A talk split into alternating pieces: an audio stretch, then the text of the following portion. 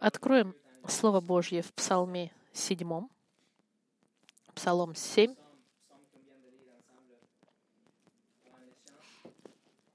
Псалом, который мы зачитали вместе с вами до прославления.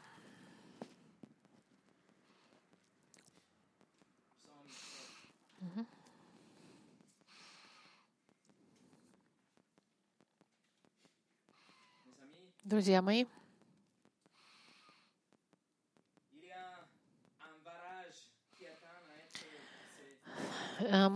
существует некая плотина, которая скоро, скоро прорвется. Плотина, которая была сдерживаемая в течение тысяч лет.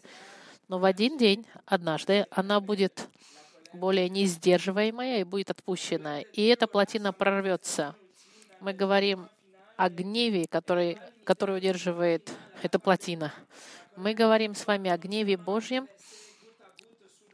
который, несмотря на то, что был в целом удерживаем, по, по капельке он был опускаем на людей. Потихоньку, потихоньку гнев Божий выпускался в ожидании главного момента гнева Божьего. Гнев, гнев Божий — это одна из характеристик его, характеристика, которую не очень любят осуждать, обсуждать. И в современной церкви почти забыли о том, что, что, что за, за любовью Господа пытаются спрятать эту характеристику. И люди пытаются нарисовать Бога как большого плюшевого мишку, которого нужно обнимать. Или какого-то старика, который плачет на небесах и нуждается в вашем внимании, чтобы ему дали хотя бы несколько минут нашего времени. Из Бога сделали Бога нежного, слабого, который нуждается в нас на сегодняшний день. Бог, которого люди представляют и с которым людям удобно жить. Бог, который точно только любовь, но ни в коем случае не гнев. Но какой тогда Бог, Бог бы он был, если бы, например, Адольф Гитлер, который убил 6 миллионов евреев, плюс цветных людей, плюс, плюс гомосексуалистов, плюс всех людей, которые не подходили под его стандарт, Бог бы его не наказал. Гитлер убил себя сам, правильно? Неужели не будет ему никакого правосудия за то, что он сделал? Библия постоянно в подтверждении правосудия Господа и гнева Божьего как результат Его правосудия. Его правосудие совершенное, оно она как бы, его правосудие, оно как бы растягивается, растягивается, растягивается, но однажды оно прорвется. И сила будет на тысячу раз больше, чем тысяч Хирошим или тысячи э, солнц. И сила гнева, который будет выпущен, она будет излита на каждого человека, который когда-либо согрешил. Не только на Гитлера, но и на обманщиков, и на воров, или и на всех, кто нарушили закон Божий. Все те, кто будут находиться перед, годом, перед Богом Вселенной, без единственной личности, которая смогла в себя впитать этот гнев личности Христа. Для верующего это очень хорошая новость, потому что мы знаем, что будет э, финальное правосудие, и правда победит, и Господь защитит и свое имя, и свой народ, и покажет, что все, что говорилось о нем, правда. Но для неверующих гнев Божий должен быть в нем знаком э, предупреждения, который должен заставить его отвернуться от всех лже-боков к единственному Богу, который может его спасти в личности Христа. Это последняя характеристика, которую мы будем изучать. Это пятнадцатая характеристика на нашей странице. Итого у нас 20 посланий в отношении характера Бога, и это последнее послание, гнев Божий. Это как, это как черный э, велюр, да, который заставит бриллиант засветиться еще ярче. Этот, эта характеристика покажет нам все другие качества Бога светиться еще ярче. И эта характеристика приведет нас к прославлению к Бога и к, к ногам Спасителя, к Христу на кресте. Но до того, как мы начнем, давайте помолимся. Господь, я молю, чтобы наши сердца были кроткими сегодня в перспективе Твоего гнева бесконечного, и чтобы мы были также признательны Христу на кресте, личности, которая впитала в себя весь этот грех за нас, которые поверили в Него. А те, Господь, кто не уверены и размышляют, пусть, Господь, они поймут, что время ограничено, что в этом послании есть срочность, и чтобы они раскаялись и поверили во Христа. Именем Иисуса мы молимся. Аминь. Сегодняшнее послание называется «Характеристики Бога. Гнев Божий». И мы с вами изучим три аспекта гнева Господа. Первое — необходимость гнева Бога. Гнев Божий необходим. Для этого посмотрите, пожалуйста, в седьмой э, псалом с 12 по 14 стих. Седьмая псалом, седьмой, 12 стих. «Бог — судья праведный, и Бог всякий день строго взыскивающий. Если кто не обращается, он изощряет свой меч, напрягает лук свой и направляет его, приготовляет для него сосуды смерти, стрелы свои делает палящими». Друзья мои, Псалом нам говорит, что Бог каждый день заставляет почувствовать свой гнев. Бог ненавидит все, что злое. Псалом 47 нам говорит, Бог ненавидит зло, злость, зло. Он и сегодня находится в гневе против всего тому, что противоречит его совершенному характеру. Потому как Бог является любовью, Он ненавидит убийство, включая аборты. Потому что Господь является правдой, Он ненавидит ложь.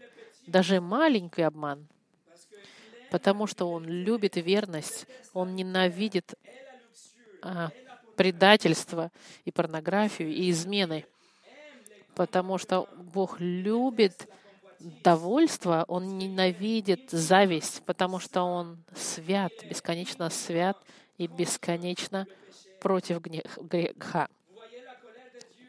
Видите, гнев Божий — это выражение Его святости, это необходимость. Если Он по-настоящему совершенен и праведен, у Него должен быть гнев против неправедности.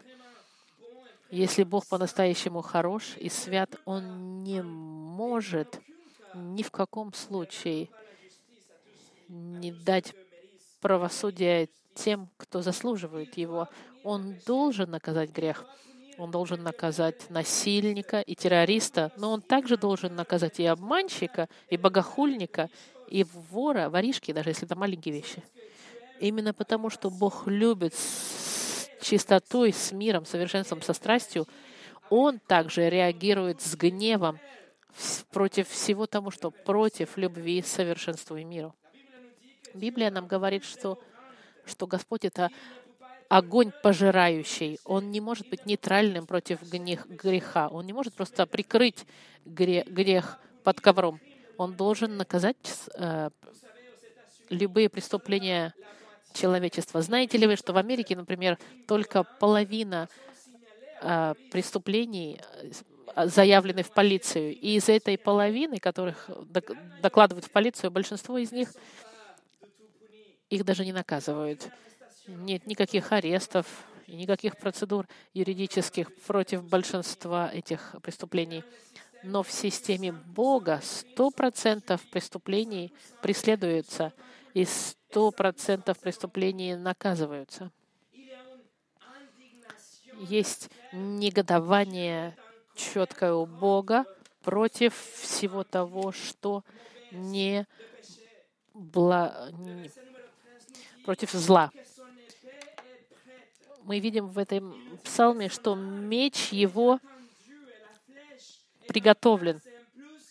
Изощряет свой меч и напрягает свой лук. Он ждет только момента, чтобы отпустить эти стрелы. Гнев Божий, он готов и открыт в святости Господа и в совершенстве Господа, и в том, что Он правдив и совершенен в своей власти — Гнев Божий необходим, когда мы понимаем святость Господа. И гнев Божий и настолько уверен, что Господь гораздо больше говорил о божественном гневе, чем любой другой человек в Библии. И Иисус говорил больше о гневе, чем о любви Божией. Гнев Божий показывает нам характер Бога. Например, в Езекииле, 35 глава, сказано, «И явлю себя им, когда будут судить тебя, и узнаешь, что я Господь». Суд показывает нам характер Божий, суд Господа. И только через правильное понимание святости Господа мы можем по-настоящему понять необходимость гнева Господа.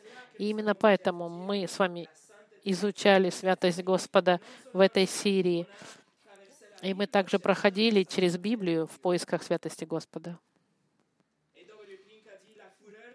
W. Пинг сказал, гнев Божий — это святость Бога, взбудораженная в действии против греха. Вот она, необходимость гнева Господа. Второй пункт. Описание гнева Господа. Мы должны понять, что это значит гнев Божий в Библии. Старый Завет использует больше 90 разных слов, описывая гнев. Итого у нас 180 всевозможных вариантов слов, которые можно описать как гнев. Самое используемое слово это на иврите харар, которое используется в 93 раза, которое значит кто-то, кто горит с гневом внутри. Кто-то, кто-то в ярости находится внутри. Другое слово, чтобы описать гнев, мы видим в числах, когда еврейский народ в очередной раз перед входом перед входом в землю обетованную начал поклоняться они к богам обетянским прилепились, и в Библии сказано, «Прилепился Израиль к Ваалфиору, и воспламенился гнев Господень на Израиль». Очень интересно знать, что слово «воспламенилось» — это, это значит но, э, ноздри человека, ноздри это выражение, чтобы представить себе кого-то, кто настолько находится в ярости, что этот гнев у него подогревается, воспламеняется, и пар идет у него из его, из его ноздрей.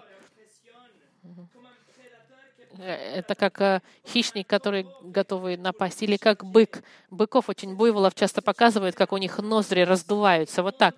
Правильное выражение, можно сказать, раздувающиеся от гнева ноздри. Вот так. Например, в Захарии, первая глава, сказано, «И великое негодование у Бога, не у негодую на народы, живущие в покое, ибо когда я мало прогневался, они усилили зло. В, иврите это слово негодование мы можем понять как гнев, но это значит, это как бы ветка, которая сейчас лопнет от напряжения. Это именно вот этот треск э, ветки от напряжения, на которой много давления. Вот это вот, вот это негодование такое Господа, что вот-вот лопнет.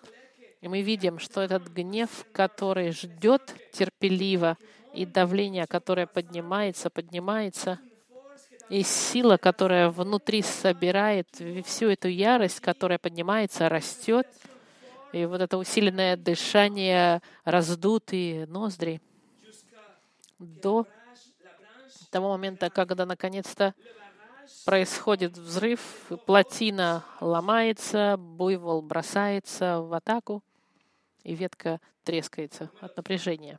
Третье. Способы гнева Господа. Я вам показал необходимость гнева Божьего. Мы видели описание библейское гнева Господа. Теперь я хочу вам показать шесть аспектов гнева Господа. Шесть, можно сказать так, способов, да?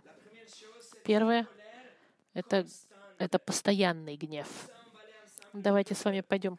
Послание к римлянам, вторая закладка, послание к римлянам, первая глава, первая глава, 18 стих. 18 стих. Первая глава к римлянам, 18 стих. Павел пишет, «Ибо открывается гнев Божий с неба на всякое нечестие и неправду людей, подавляющих истину неправдой». Слово «гнев» — это греческое орге, которое значит сильное недовольство, негодование, негодование, направленное против чего-то. Это результат правосудия, это не эмоция. Это не просто кто-то, кто просто рассержен с другим человеком. Нет.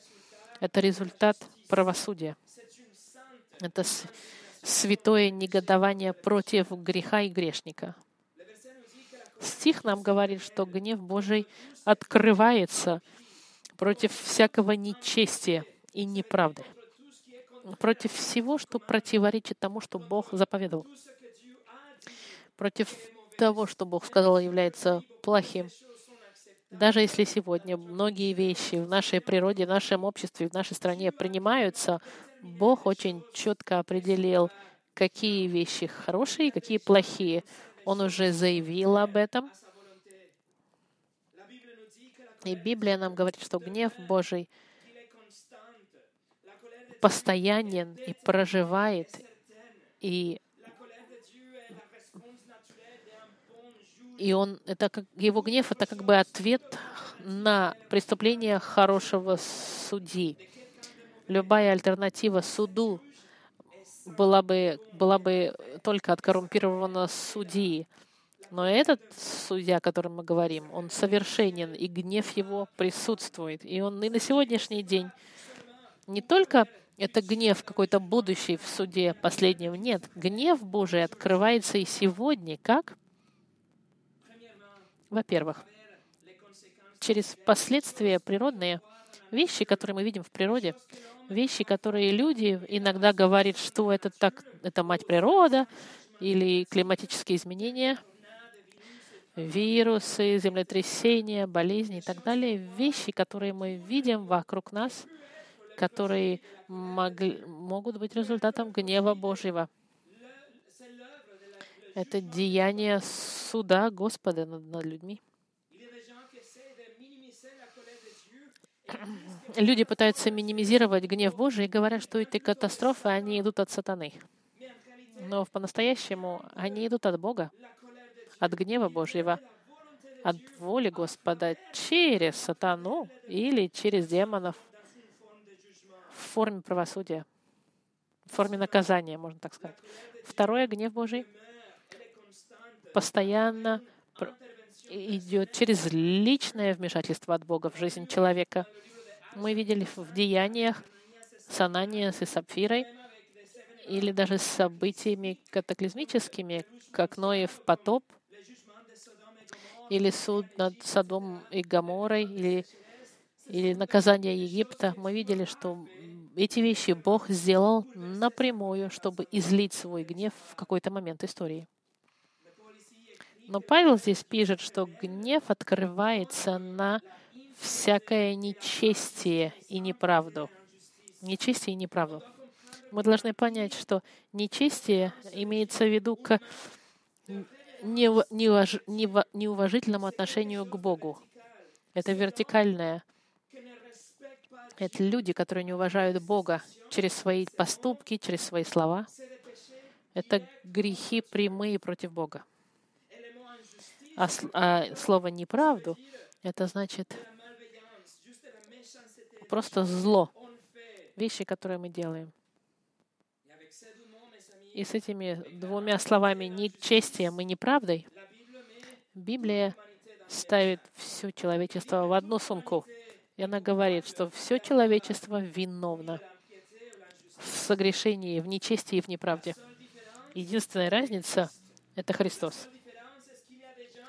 Есть люди в, на этой планете, в этой сумке виновных, можно сказать, у которых есть личность Христа. И эти люди были очищены от любого нечестия, от любой неправды. Эти люди были провозглашены невиновными перед Господом, перед Судьей Вселенной, и им нечего бояться судьи. Не будет никакого им обвинения для всех тех, кто во Христе. Но для остатка всех тех, кто еще не пришли к раскаянию, есть еще время, чтобы получить Христа как Господа и Спасителя.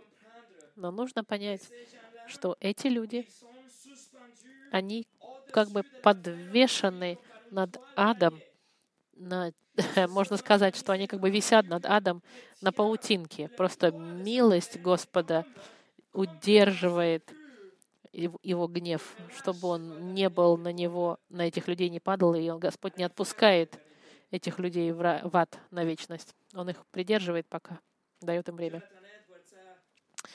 Джонатан Эдвардс написал, «Существует ужасная яма с горящим пламенем гнева Божьего. Существует открытый рот ада под вами, и вам не на чем стоять и ни за что удержаться. Нет ничего между вами и адом, кроме воздуха. Вас держит только могущество и желание Бога.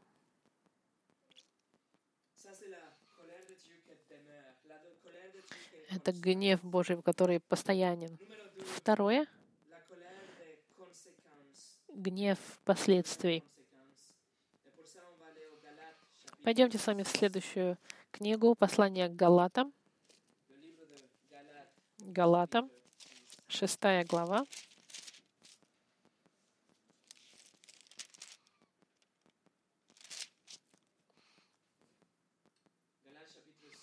Шестая глава, седьмой стих. Бог сказал через Павла, «Не обманывайтесь. Бог поругаем не бывает. Что посеет человек, то и пожнет.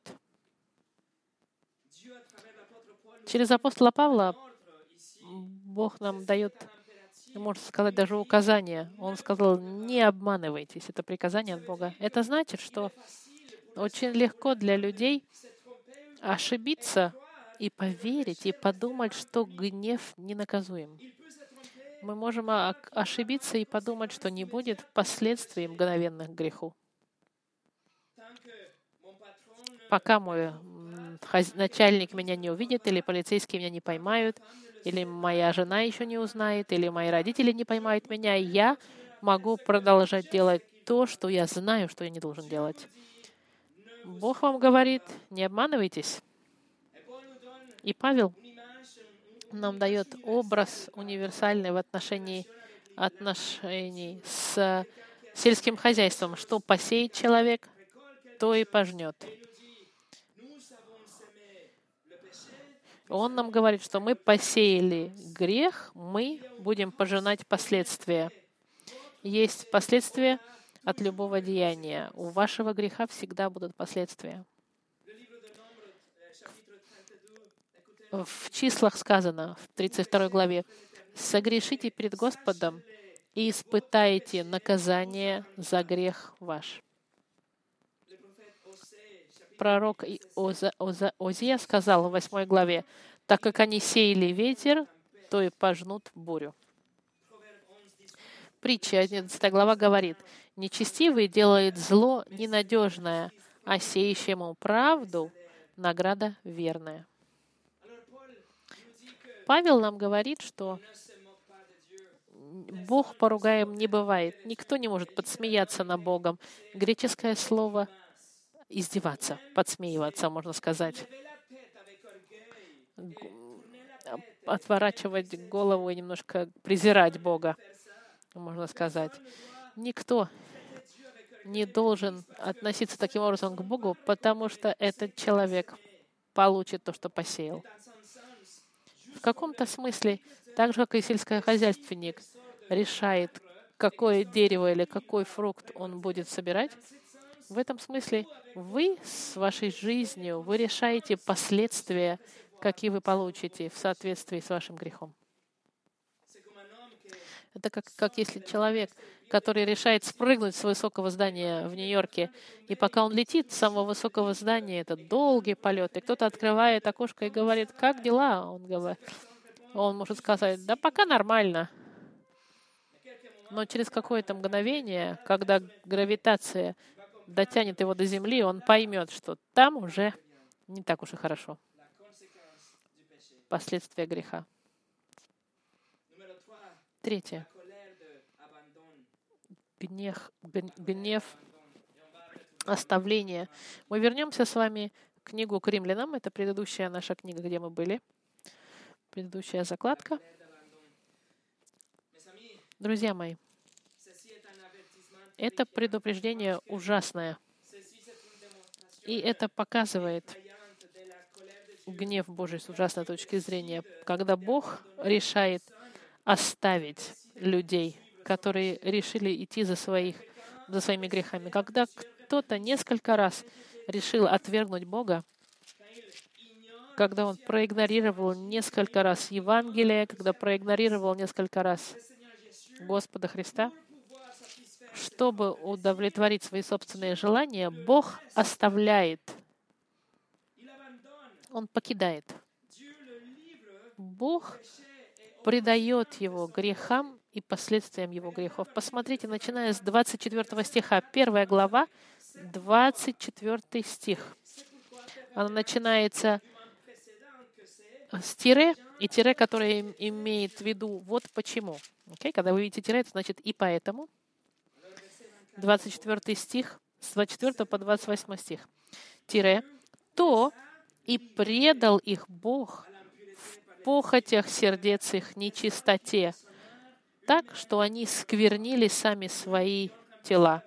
Они заменили истину Божью ложью и поклонились, и служили творению вместо Творца, который благословен вовеки. Аминь. Потому предал их Бог постыдным страстям, Женщины их заменили естественное употребление противоестественным. Подобные мужчины, оставив естественное употребление женского пола, разжигались похотью друг на друга.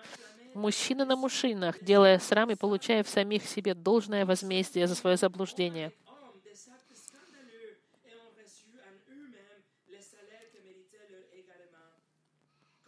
И как они не заботились иметь Бога в разуме, то предал их Бог превратному уму, делать непотребство.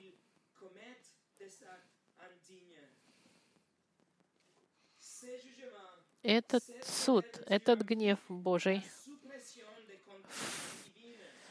включает в себя, включает в себя, как бы Господь отпускает грешника и говорит ему, хорошо, делай то, что ты хотел делать. И он тогда позволяет тогда грешнику пожинать последствия его греха. Греческое для «предал их» оно соответствует как бы «отдал». Ну, как в русском переводе это очень хорошо передалось. «Предал».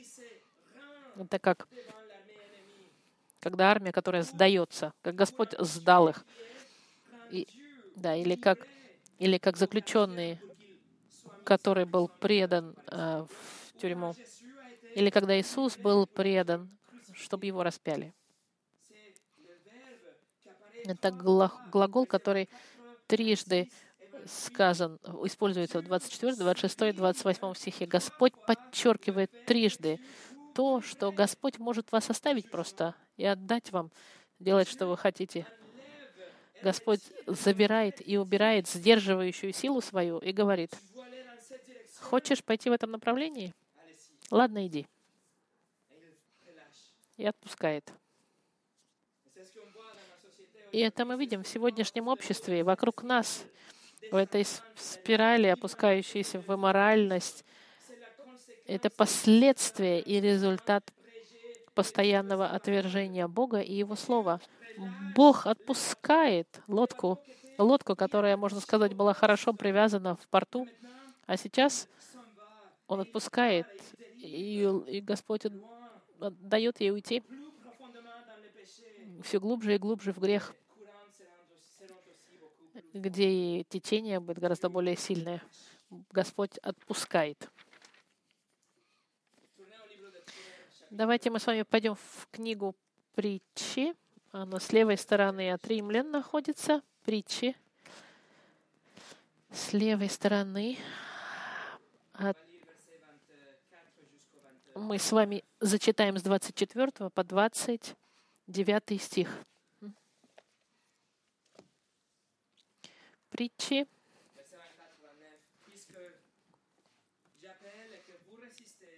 Притчи, первая глава, 24 стих.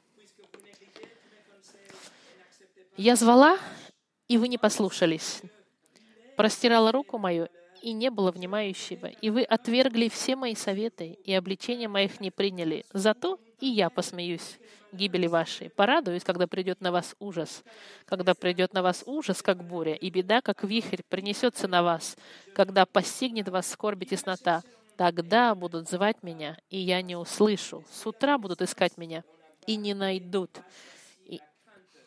за то, что они возненавидели знания и не избрали для себя страха Господнего, не приняли совета моего, презрели все обличения мои. За то и будут вкушать от плодов путей своих. Самое страшное на самом деле это быть отпущенным от Господа на свои грехи. Как если бы Господь отвернулся от вас. Вы на меня смотрели и посмеивались, теперь я отвернусь и посмеюсь над вами. Вы смеялись мне в лицо, теперь я посмеюсь вам в лицо. И Господь отворачивается и отпускает их на последствия их грехов. Во второзаконии сказано, «По возвращению вы плакали перед Господом, но Господь не услышал вопля вашего и не внял вам».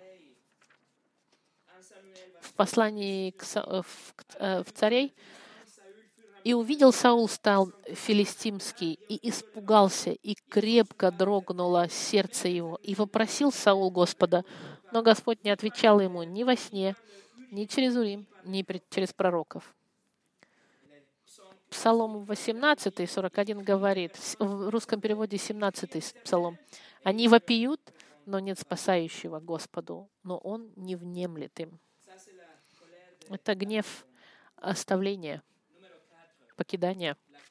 Четвертое. Эскатологический гнев, гнев последних конца времен. Пойдемте, пожалуйста, в книгу Откровения. Это предпоследняя закладка, книга Откровения, 19 стих. Установлен день, когда Господь изольет свой гнев на планету и на всю Вселенную. 19 глава. Гнев Божий подходит к жителям Вселенной, кроме верующих, э, рожденных свыше, потому что верующие избегут гнева Божия. Эта часть Писания, она происходит сразу после периода Великой Скорби и после установления Царства Тысячелетия Господа. Мировая система Вавилонская — установленная Христом, она будет уже установлена. 19 глава с 1 по 4 стих. После этого я услышал на небе громкий голос, как бы многочисленного народа, который говорил «Аллилуйя! Спасение и слава и честь и сила Господу нашему, ибо истинны и праведны суды Его, потому что Он осудил ту великую блудницу, которая растлила землю блудом своим, и взыскал кровь рабов своих от руки ее» и вторично сказали «Аллилуйя!» и дым ее восходит во веки веков. Тогда двадцать четыре старца и четыре животных пали и поклонились Богу, сидящему на престоле, говоря «Аминь, Аллилуйя». Видите, в конце времен будет гнев Божий излитый на творение, и будет празднование на небесах, потому что правосудие восторжествовало.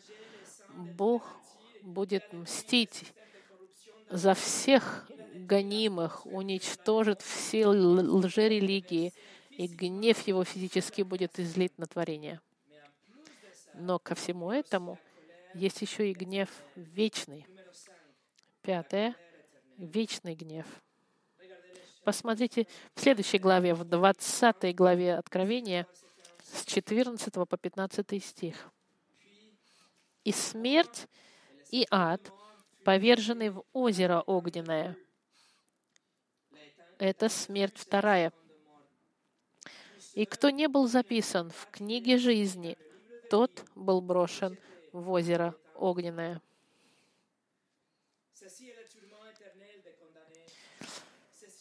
Это момент, когда гнев Божий будет излит вечным образом и использован полностью в, в, в аду на грешников.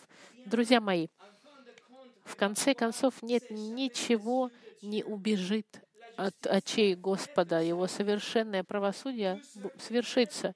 Все те, кто любит их, свой грех сегодня и противится правосудию, они не выиграют. Бог будет их судить, будет судить каждое действие, и все беды будут восстановлены. Все попытки сместить Бога с трона и поставить какого-то Бога на трон Господа, она наконец-то будет отомщена. Перспектива этого последнего суда должна ужасать врагов Божьих. Но для верующих святых это причина для прославления, потому что мы знаем, что правосудие восторжествует, и гнев в конце концов будет излит полностью, и мы увидим эту характеристику так же, э, как мы увидим эту святость в действии. Гнев будет излит на всякие э, разные типы людей, на все нации, на все языки, на все социальные статусы, на финансовые ситуации. Все. Все те, кто не имеет их имен записан в книге жизни, вы можете быть человеком морально, высокой моральным, кем-то, кто кажется добрым, хорошим. Вы можете любить своих соседей, любить своих детей. Вы можете давать деньги бедным. Ходите в церковь иногда или часто. Возможно, вы страдали в своей жизни много. И, может быть, вы молитесь несколько раз в течение дня. Может быть, вы заботитесь о других, и в конце концов вы думаете, что на самом деле человеческое понятие вы человек хороший. Но если ваше имя не записано в книге жизни, вы будете обречены на вечный огонь в аду. Почему? Потому что вы восстали против Бога, нарушив его закон, с одной только ложью, с одним только желанием сексуальным, одним взглядом развратным. Господь сразу же вас видит как преступник в его системе, и в его системе никто не может избежать. Он уже провозгласил смертную казнь и пламя ада для всех тех, кто живут в своем грехе. Именно так он решил. И так он открылся, что он, кем он является. И если вы чувствуете себя не совсем комфортно, вы не понимаете, почему вам это неприятно. Если вам сложно понять доктрину наказания вечного, это только подтверждает, либо вы не понимаете святости Господа, либо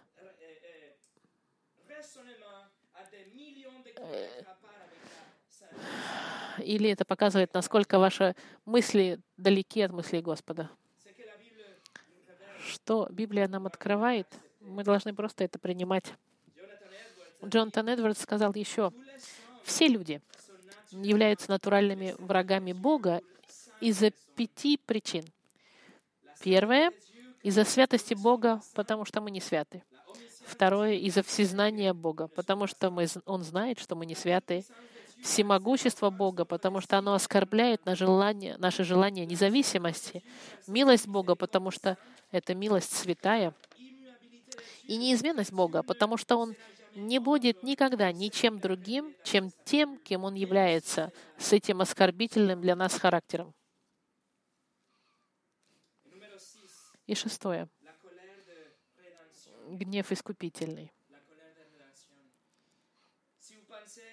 Если вы думаете, что гнев Божий до этого момента вам казался ужасающим, вы правы, но вот благая новость. Мы с вами можем повернуться в книгу Колоссянам, она слева находится от Откровения. Книга Колоссянам, вторая глава,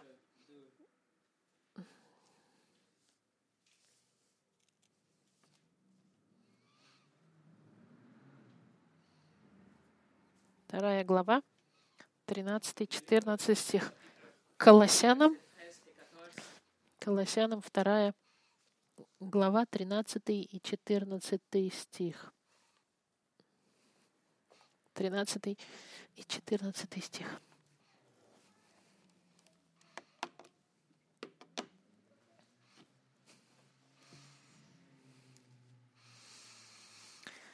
Пауза, пока люди ищут.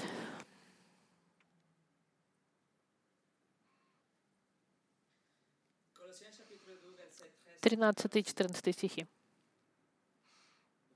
«И вас, которые были мертвы во грехах и в необрезании плоти вашей, оживил вместе с Ним, со Христом имеется в виду,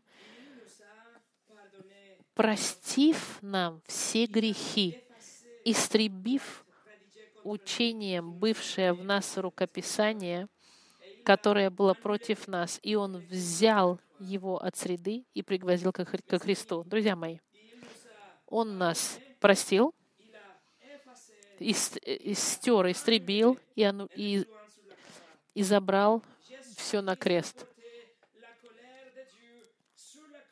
Иисус Христос понес грех на кресте, то, что должны были понести на себе его народ, Христос Христос почувствовал и взял на себя для того, чтобы вы и я не должны были испытывать этот гнев. Христианин и христианка, поймите хорошо, что гнев, который должен был пасть на вас, пал на Христа. И нет больше на вас ничего, что должно быть излито. За вас заплатил Христос. Обратите внимание, вторую часть стиха 13 написано, простил нам все грехи. Это говорит о всех наших грехах, о всех наших ошибках, во всем. Слово, которое используется, а, отмена греха. У нас перед Богом долг, и Он его отменил. В 14 стихе, истребив, он стер другое слово в, в, в, в буквальном переводе, он убрал полностью, стер или истребил. Таким образом, что не осталось никаких следов о нашем грехе. Именно так Он стер наш долг, наш грех. Что Он стер? Что Он уничтожил? Наш долг, наш грех. Буквально учение, бывшее о нас, рукописание. Был документ, написанный, можно сказать, на вас со всеми грехами и мыслями, и, и, и вещами, которые вы хотели сказать или сделали. И это было бы против нас доказательством, но он сказал, все стираем. Ваши скрытые мысли, они тоже были записаны. Все ваши неосторожные слова, они все были записаны ваши желания завистливые, все были сохранены. Ваши лицемерные, эгоистические, фарисейские действия, все были учтены. Но в... и представлены как доказательства против вас. И закон требует, чтобы вы были наказаны. Но 14 стих нам говорит, Он истребил прибивка к кресту. Тысячи людей были распяты в дни Христа. Это была достаточно распространенная вещь видеть людей распятых. Но никто не страдал то, что страдал Иисус, потому что Он испил и принял на себя, и впитал, и проглотил, и да, до конца гнев Божий испил вечный гнев Божий за каждый грех, когда-либо совершенный, за каждого христианина. Все это было излито на Христа. Видите, видите, это плотина, которая прорывается, и Иисус с открытыми руками встоит и получает на себя эту огромную волну гнева, и ни капелька не попадает на вас. И бомба взрывается, и Иисус открывает свои руки и вас прикрывает так, что даже звук от взрыва до вас не доходит. Ой. Огненная, огонь падает, и Иисус открывает свои руки и принимает их на себя, поэтому вы даже ничего не чувствуете. Все было исполнено, и все было оплачено Христом. И не только Он понес на себе этот гнев Божий, Он отдал вам свое собственное досье. Жизнь, которую вы должны были жить, Он ее прожил и дает вам ее. И вот, друзья мои, это единственный, единственный уникальный способ, как ваше имя может быть записано в книге жизни, Откровения 20 главы, через раскаяние и веру в личность Господа Христа. Вера в жизни, в смерти, вера в Его жизнь, смерть, в воскрешение. Вы верите в Него, принимаете Его как вашего Господа и Спасителя, и ваше имя записано в книге жизни, и вам нечего бояться. Вы должны понять, друзья мои, нет ничего более ценного, чем это. Нет, это гораздо более ценное, чем любое золото. Потому что Иисус Христос может спасти вас от гнева Господа. Он не пришел, чтобы вам дать лучшую жизнь, или исправить ваш брак, или защитить вас от коронавируса. Он не пришел для того, чтобы дать вам ни новый дом, ни новую машину, и даже не для того, чтобы привести вас в рай. Он пришел, чтобы спасти вас от гнева Божьего. В послании к фессалоникийцам сказано, и ожидать с неба Сына Его, которого Он воскресил из мертвых, Иисуса, избавляющего нас от грядущего гнева. Иисус Христос вас спасает от гнева Господа от не, необходимого гнева Господа. Гнев, который приходит, и поэтому автоматически вам нужен Христос. Иисус вас не спасает для Бога, Он спасает вас от Бога, как Карсис Прол сказал. То, что он написал Павел в Римлянах, мы спасены от гнева Божьего им. Вот он, гнев Божий и, и Господь Христос, который единственный, кто может вас спасти от этого греха. И в заключение, как можем мы заключить эту серию о характеристиках Бога, признавая, что Господь гораздо больше, чем то, что мы о Нем думали, что Он превыше нашего понимания, что Он бесконечнее, дальше нашей зоны комфорта и больше, чем то, что наш маленький дух или наш мозг может понять. Но будучи таким великим, Господь, Он настолько личностен и снисходителен, чтобы дать вам Его Слово и показать вам свой характер, чтобы мы могли Его познать. Друзья мои, вы хотите познать Бога? Вот Его Слово. Вот ваш Бог. Бог, который, первое, независимый, второе, дух, третье, всевластен, четвертое, бесконечно свят, пятое, везде сущ, шестое, всезнающ, седьмое, всемогущ, восьмое, неизменен, девятое, праведен, Десятое — мудр во всем. Одиннадцатое — полностью благий. Двенадцатый — наполненный милостью. Тринадцатый — совершенная любовь. Четырнадцатое — который предузнал вас заранее и возлюбил вас. И 15. Бог гнева святого. Вот ваш Бог. Это единственный настоящий Бог. Создатель, тот, который царствует над всем. Ему вы не нужны были. Ему никто не нужен был. Он просто решил своей бесконечной мудрости совершенной нас сотворить и нас познать, возлив свою совершенную любовь на нас еще до творения мира. Почему? Чтобы мы пришли ко Христу в раскаянии и вере, чтобы мы были восстановлены с нашим Богом, Создателем, который однажды изольет свой гнев на всех тех, кто не знает Христа. Но вы и я, если мы во Христе, мы прощены, и у нас есть обещание вечной жизни. Либо вы поклоняетесь этому Господу на Его условиях, либо вы обнимаете Господа и приходите к Нему, к Иисусу, как к своему Спасителю, и будете прощенными. Либо вы продолжаете для себя придумывать маленького башка в соответствии с вашим воображением.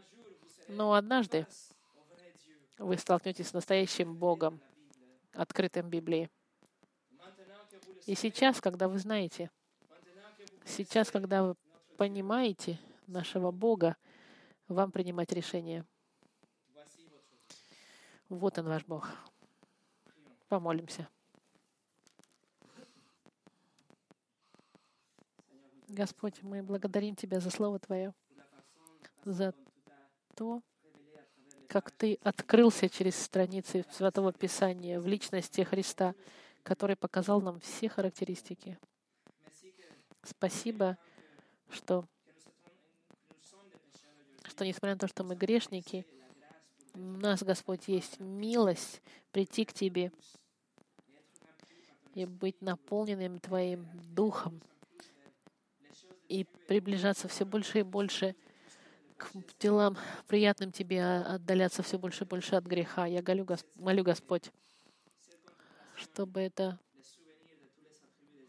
чтобы это размышление о, твоих, о Твоем характере, Господь, изменила нас как христиан, чтобы мы приближались все больше и больше к святости и отдалялись все больше и больше от греха. Дай нам, Господь, пожалуйста, силы бороться против желаний мирских и плотских. И, толкни нас достигать потерянных, чтобы они тоже могли узнать, Господь, Тебя. Я молю, Господь, чтобы Ты использовал Слово Твое, чтобы исцелять, укреплять, предупреждать и укреплять. Именем Иисуса, Господь, молим Тебя. Аминь.